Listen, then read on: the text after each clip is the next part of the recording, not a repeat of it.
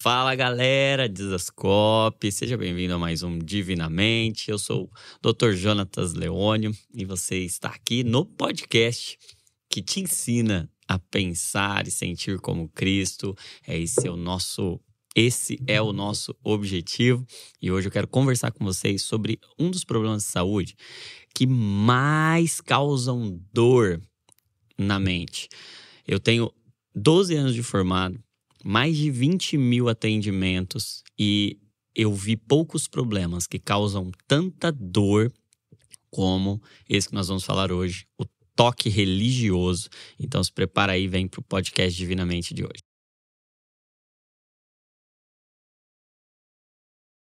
Eu não sei se você já tinha ouvido falar desse termo, se você conhece, tem alguma familiaridade com esse termo, mas o toque religioso ou transtorno obsessivo compulsivo de pensamentos repulsivos ou pensamentos repugnantes é um problema que afeta muitos cristãos, muitos homens e mulheres de Deus. E por não sabermos lidar, por não conhecermos tanto, causa muito sofrimento, muito sofrimento mesmo. De verdade, eu vi poucas vezes quadros tão sofridos, tão desesperadores, dores tão dolorosas como de cristãos sofrendo com esse quadro. E eu quero explicar hoje para você um pouco do que é o toque de pensamentos repulsivos, o toque religioso, para você que não conhece ou para você que conhece, que sofre, que já lutou ou luta contra, mas também para você que é um cristão, um talvez um líder, talvez um pastor e que nunca tinha ouvido falar ou que já ouviu falar, mas não soube muito bem como manejar, como ajudar, como lidar. Hoje o meu propósito é apresentar o que é o toque religioso e não apenas apresentar o que é, mas apresentar um caminho para você que sofre com poder tratar. E para você que não sofre com, mas vai ajudar alguém, vai aconselhar alguém, poder ajudar, poder participar do tratamento. Então, o que, que é o toque? O toque é um tipo de transtorno por isso que ele chama transtorno obsessivo compulsivo, porque ele causa muito prejuízo, sofrimento. Então, primeiro, a primeira palavra aí do toque, né, transtorno, é transtorno porque causa prejuízo, porque causa sofrimento, porque tem perda na funcionalidade, porque atrapalha a vida. Então, por isso é transtorno. Obsessivo porque ele é caracterizado por pensamentos ou imagens ou impulsos que são involuntários, que são persistentes. Obsessivo porque é algo persistente, que não vai embora, que você tenta dizer para não vir e continua vindo. E esses, essas obsessões, esses pensamentos obsessivos incontroláveis, eles têm três características, né? Então, a obsessão do transtorno obsessivo compulsivo, ela é indesejável, então é um conteúdo que você não quer pensar, é uma imagem que você não quer ter, é um impulso que você não quer não quer ter. Então, primeiro, é indesejável. Segundo, é intrusivo, é uma invasão. De repente, quando você menos espera, aquilo vem como um intruso mesmo, essa imagem de, de uma invasão é o que está acontecendo, é um pensamento invasivo. E terceiro, é um pensamento egodistônico que, que é egodistônico? É diferente do que você quer. Por isso, distonia, né? Destoa do que você quer, do seu ego, do seu desejo. E isso é o que causa mais sofrimento, porque é tudo que você não queria pensar, é tudo que você não queria, tudo que você menos deseja. E a partir daí, então, ó, T do transtorno causa prejuízos, causa sofrimento, causa muita angústia. Ódio obsessivo, porque é persistente, e aí tem essas três características: são indesejáveis, são intrusivos e eles são incongruentes com o afeto ou ego distônicos. E o C do toque, ele tem como consequência algumas compulsões. E aí é um transtorno obsessivo compulsivo. E como vão ser essas compulsões? Elas podem ser das mais variadas, desde a começar a repreender e repreender esses, esses pensamentos, são respostas que o cérebro encontra para lidar com aquela angústia, para dizer eu não concordo com isso aqui. Então, para sinalizar para minha mente que eu não concordo com isso, eu começo a fazer compulsões. E essas compulsões podem ser repreender, orar, evitar uma série de ações, evitar alguns tipos de compromisso, ter que dizer algumas coisas, fazer alguns gestos, gesticular, enfim, uma série de respostas mentais ou comportamentais para lidar com aquela angústia do, do pensamento. E, gente, isso parece uma coisa assim tão distante da realidade, mas aproximadamente 3% da população tem toque. E dentro dos toques, um dos conteúdos, então a gente vai ter vários subtipos, a gente vai ter vários conteúdos de toque. Você vai conhecer lá o toque de verificação, de checagem, vai ter, por causa de um pensamento obsessivo de insegurança, de uma enfim, uma invasão, alguma coisa, ou alguma contaminação, você checa várias vezes, você verifica muitas vezes, você repete muitos, muitos comportamentos. Você conhece alguns mais relacionados a, a, a conteúdos que não sejam os religiosos. Esses são mais visíveis e, por vezes, são até mais fáceis de serem exteriorizados. Agora, para quem é cristão, é muito possível que o conteúdo do toque seja um toque de pensamento que vai contra os valores da fé. E por quê, gente? Porque o que está acontecendo no toque? Ele é um transtorno do mecanismo de medo e ansiedade. Então, até pouco tempo atrás, a gente caracterizava o toque como um dos transtornos da ansiedade. E aí, obviamente, já tem até muito vídeo aqui no canal falando sobre a diferença entre ansiedade Ansiedade emoção, uma reação adaptativa. O que é o transtorno de ansiedade ou os transtornos do mecanismo da ansiedade, que são problemas de saúde, e o que é o estilo de vida ansioso, materialista, controlador, que foi o que Jesus nos ensinou a não andar. Né? O transtorno de ansiedade, assim como qualquer outra parte do nosso corpo, o nosso mecanismo de produção de medo e de ansiedade ele pode danificar. Então é como se a gente tivesse um botãozinho de alarme e esse botão de alarme ele pode danificar. Todo mundo precisa ter um sistema de alarme em um mundo perigoso. Então, nós temos um sistema que nos avisa de perigos, de ameaças e nos protege. Então, esse sistema do medo e de ansiedade serve mais ou menos como uma unha ali, né? A unha, a unha do seu dedo aí, ela não existe só para você pintar, né? Você é irmã. Não é só para você pintar. A unha tem um fator, ela tem um propósito de proteger. Então, a nossa ansiedade, o nosso medo, como reação adaptativa, como sistema, tem um propósito de nos proteger diante de um mundo perigoso, de ameaças, onde coisas que a gente ama podem ser afetadas e perdidas. Coisas que são importantes podem ser afetadas e perdidas. E o que, que acontece no transtorno de ansiedade? É como se esse botão de alarme que a gente tem, ele ficasse apertado. era para apertar só em emergência, e de repente ele aperta e não solta mais.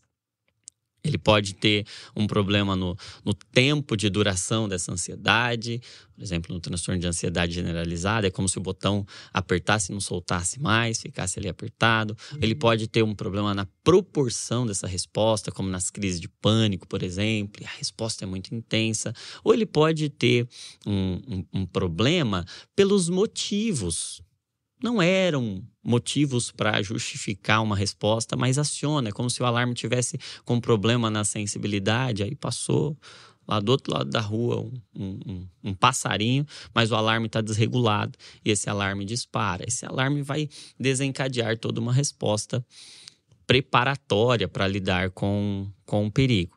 Agora, esse sistema de ansiedade que dá para comparar com a unha também, a unha está aqui para proteger, mas se ela inflamar, ela vai causar muito sofrimento, vai causar muito problema, vai causar muito transtorno. E o que, que é o toque religioso? É como se fosse, ah, imagina aí de novo o exemplo da sua unha, uma unha que encravou e ela começa a produzir pus. E ela começa agora a sujar ali. É mais ou menos essa mesma lógica. Esse sistema de proteção, de antecipação de medos e de ansiedades, ele inflama. E quando ele inflama, ele começa a produzir alguns pus.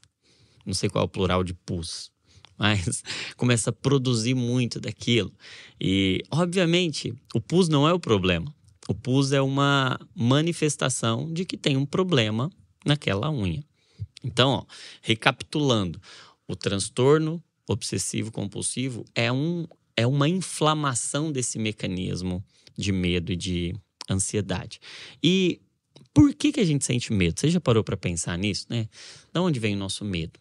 A Bíblia até diz que o perfeito amor lança fora o medo. Mas sabe que todo medo, e o medo existe nesse lado da eternidade aqui, né?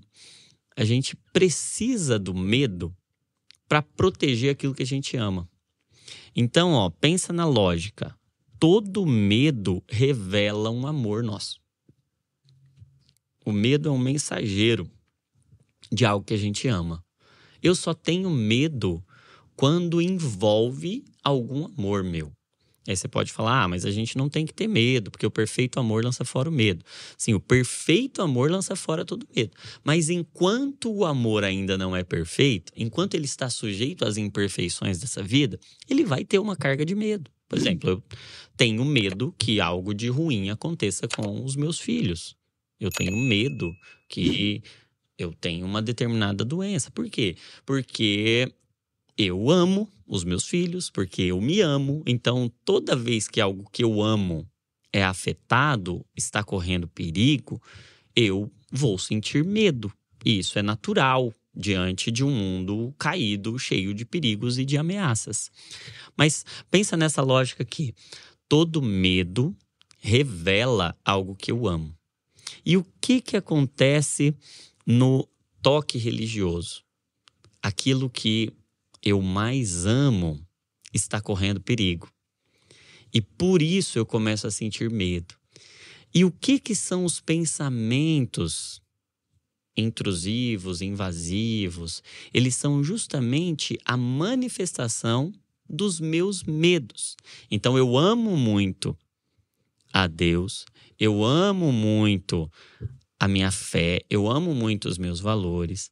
E eu agora tenho um problema desse mecanismo do medo. Eu sinto medo porque eu amo.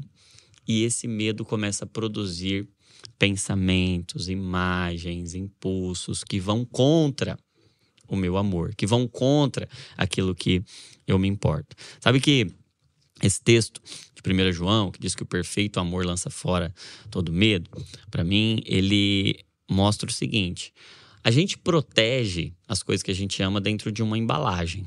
Né? Então, por exemplo, essa caneca aqui, muito linda do Divinamente. Se ela fosse vendida, ela não ia assim. A gente, para fazê-la chegar aí até onde você mora, ia mandar numa embalagem resistente, não é? O que, que é essa embalagem? Essa embalagem é um medo. Um medo de acontecer algo, um medo de quebrar. E seria irresponsável, displicente, negligente da nossa parte enviar essa caneca para você e não colocá-la dentro de uma embalagem resistente. Essa embalagem é o medo. Então, como é que funciona? A gente ama coisas. E porque a gente ama coisas, a gente coloca dentro de uma embalagem chamada medo. A gente se importa com coisas, por isso a gente coloca dentro de uma embalagem chamada medo. Por que, que o perfeito amor lança fora o medo? Porque agora, a hora que ela chegou aí na sua casa, ela agora já está em, no, no seu lugar, perfeitamente segura, e agora você pode arrancar aquela embalagem, lançar fora, jogar fora, porque agora já é perfeito. Quando a gente está no nosso lugar, perfeitamente seguro, a gente pode lançar fora o medo. O perfeito amor de Deus lança fora o medo de ser castigado por ele. É, é isso que eu entendo que João está nos escrevendo. Porém, o medo revela que a gente ama. E esse mecanismo de medo pode inflamar. E quando ele inflama, o pus vão ser esses pensamentos. Alguns subconteúdos do toque de pensamentos repulsivos ou do toque de pensamento repugnante, toque religioso.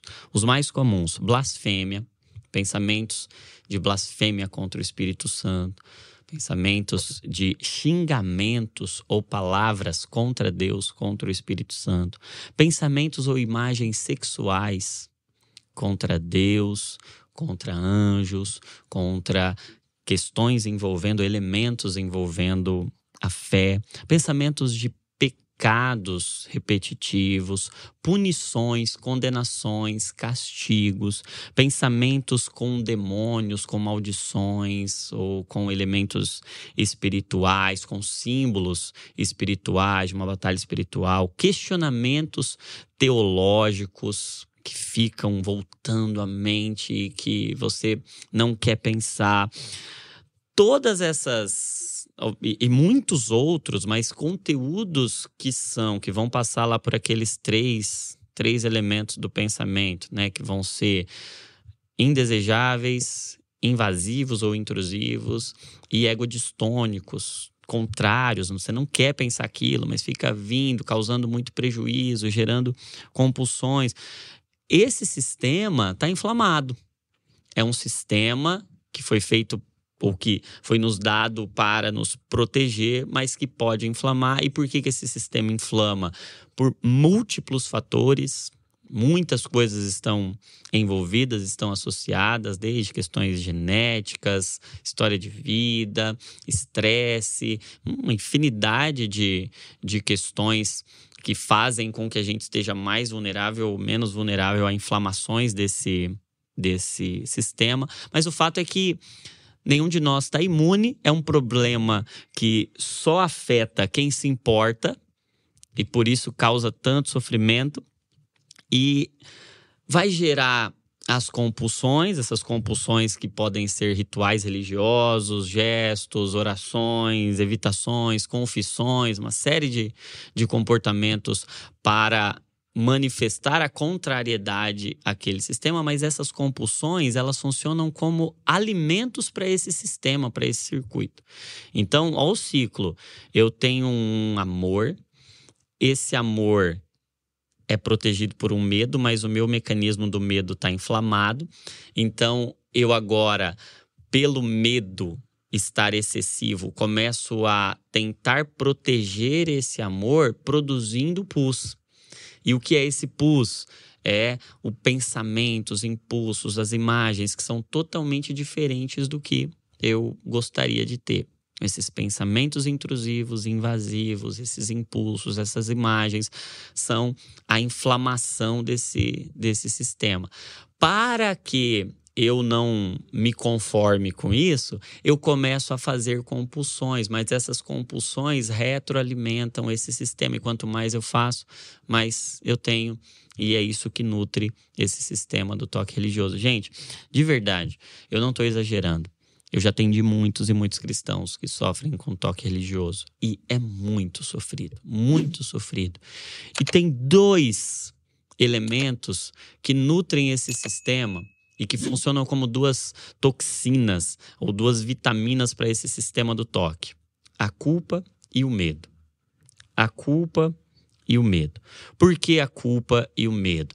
Porque a culpa de pensar algo que é totalmente incongruente, egodistônico, indesejável e pensar que aquilo é voluntário, que aquilo reflete o que eu penso, o que está no meu coração, gera uma sensação de condenação. E o que, que a gente faz, ou como o nosso cérebro lida quando a gente está culpado, com a sensação de condenação? Ele gera mais ansiedade.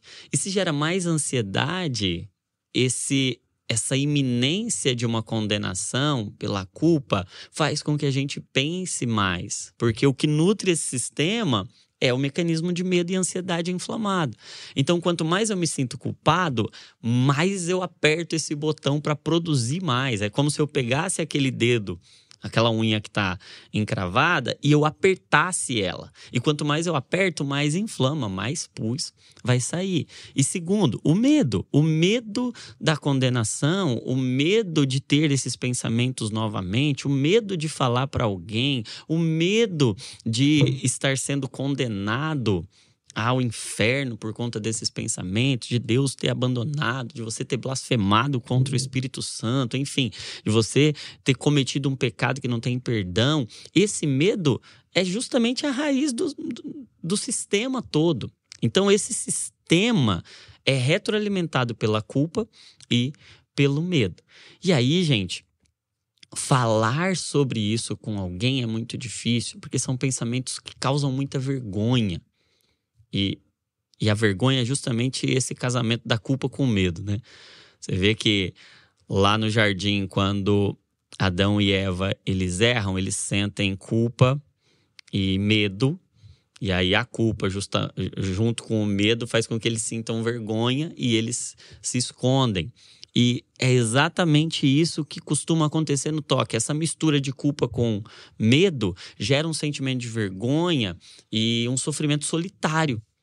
E aí, quem sofre com o toque religioso sofre muito tempo mais de 10 anos em média até procurar ajuda, até conseguir chegar onde precisa chegar, falar com alguém. Isso potencializa, isso faz com que essas conexões cerebrais do toque religioso se tornem muito fortalecidas, um sistema muito enraizado que dificulta muito o tratamento. E grande parte dessa dificuldade, dessa vergonha, reside no fato de que a maioria de nós não conhece esse transtorno, não sabe lidar, então, chegar para um líder, chegar para um pastor, chegar para um irmão em Cristo que não sabe e falar que você está tendo pensamentos que são tão indesejáveis, que causam tanta repulsa, que causam tanta vergonha, mas que estão lá dentro da sua mente, é muito angustiante, causa muito sofrimento. Por isso, esse ciclo vai sendo retroalimentado. E por isso eu acho tão importante a gente falar sobre esse assunto. E mesmo você que não sofre com o toque religioso, você entender o que acontece para você poder ajudar. E como é que a gente trata? Qual é o, o, o, o caminho para tratar o toque religioso? Gente, estou fazendo um, um resumo aqui de um problema muito complexo. Claro que vão ter muitos outros elementos envolvidos, mas um, um básico do que a gente pode fazer para tratar o toque religioso, então eu vou dividir aí em três, três T's, né? Três T's para tratar o toque religioso. O primeiro T é o T da terapia. Terapia cognitivo-comportamental é a melhor indicação para terapia no tratamento do toque é, inclusive o toque de pensamentos repugnantes ou de pensamentos repulsivos. O que, que a terapia vai fazer? A terapia vai ajudar o cérebro a identificar esses medos, a identificar esses padrões e a trabalhar o enfrentamento desses medos, a trabalhar o enfrentamento dessas questões, porque tudo que a gente evita cresce. Então eu preciso identificar, eu preciso descredibilizar para substituir. Então, é identificar, descredibilizar e substituir. Gente, ah, mas só falar com o irmão, só aconselhar já resolve? Depende. Alguns pouquíssimos casos muito leves, só dispor pode ser tratado. Mas o melhor caminho é que se tenha um tratamento para esse sistema. Gente, a gente tem que entender que o nosso sistema do medo da ansiedade, ele é um sistema do nosso corpo. Ele envolve hormônios, ele envolve um padrão de funcionamento que foi programado desde antes do nosso nascimento e que não depende simplesmente da nossa vontade de fazer ou de não fazer. E que a gente precisa fazer uma terapia.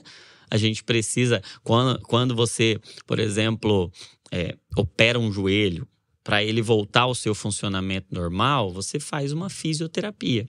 Quando você tem um transtorno da mente, para ele voltar ao funcionamento normal, você pode e deve fazer terapia. Terapia não é incompatível com a fé, muito pelo contrário. Se a terapia for bem feita, ela vai te ajudar a viver a sua fé de forma mais inteira, de forma mais intensa, de forma mais harmônica. Ela não vai mudar a sua fé quando ela é feita eticamente, com bons profissionais, ela vai ajudar você a viver a sua fé de forma inteira.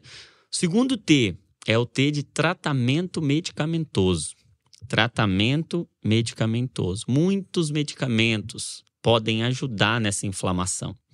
Então, se a terapia, usando o exemplo da unha encravada lá, né? Se a terapia seria ir lá e cortar a unha e abrir espaço e mexer naquilo e abrir o caminho e ajudar a unha a crescer corretamente, o tratamento medicamentoso seria como o anti-inflamatório, o antibiótico para aquele quadro infeccionado. Vai ajudar muito a diminuir os sintomas, a diminuir a produção daqueles pensamentos. E quando esse sistema do medo está muito inflamado, o tratamento medicamentoso é indispensável. A gente tem muitas opções de medicamento que ajudam. E, gente, eu atendo. Esse é um dos motivos que eu mais sou procurado no consultório. Toque religioso. E o que eu percebo, muitos cristãos com muito medo do remédio mas vivendo uma vida extremamente prejudicada, com medo dos sintomas, com medo da doença, com o, os sofrimentos e prejuízos que a doença tem causado. E o remédio acaba sendo um, encarado como um vilão, sendo que o remédio traria e traz muitos, muitos, muitos, muitos men muito menos possíveis prejuízos do que o transtorno tem causado. Os tratamentos para o toque religioso, eles não causam dependência, eles não viciam, não mexem com a personalidade, não mudam quem a pessoa é, não deixam a pessoa grogue. Claro que todo medicamento ele precisa ser prescrito por um médico, ele precisa ser indicado, um médico que te avalie, que tenha competência para isso, mas tem tratamento medicamentoso e ajuda demais, demais, demais.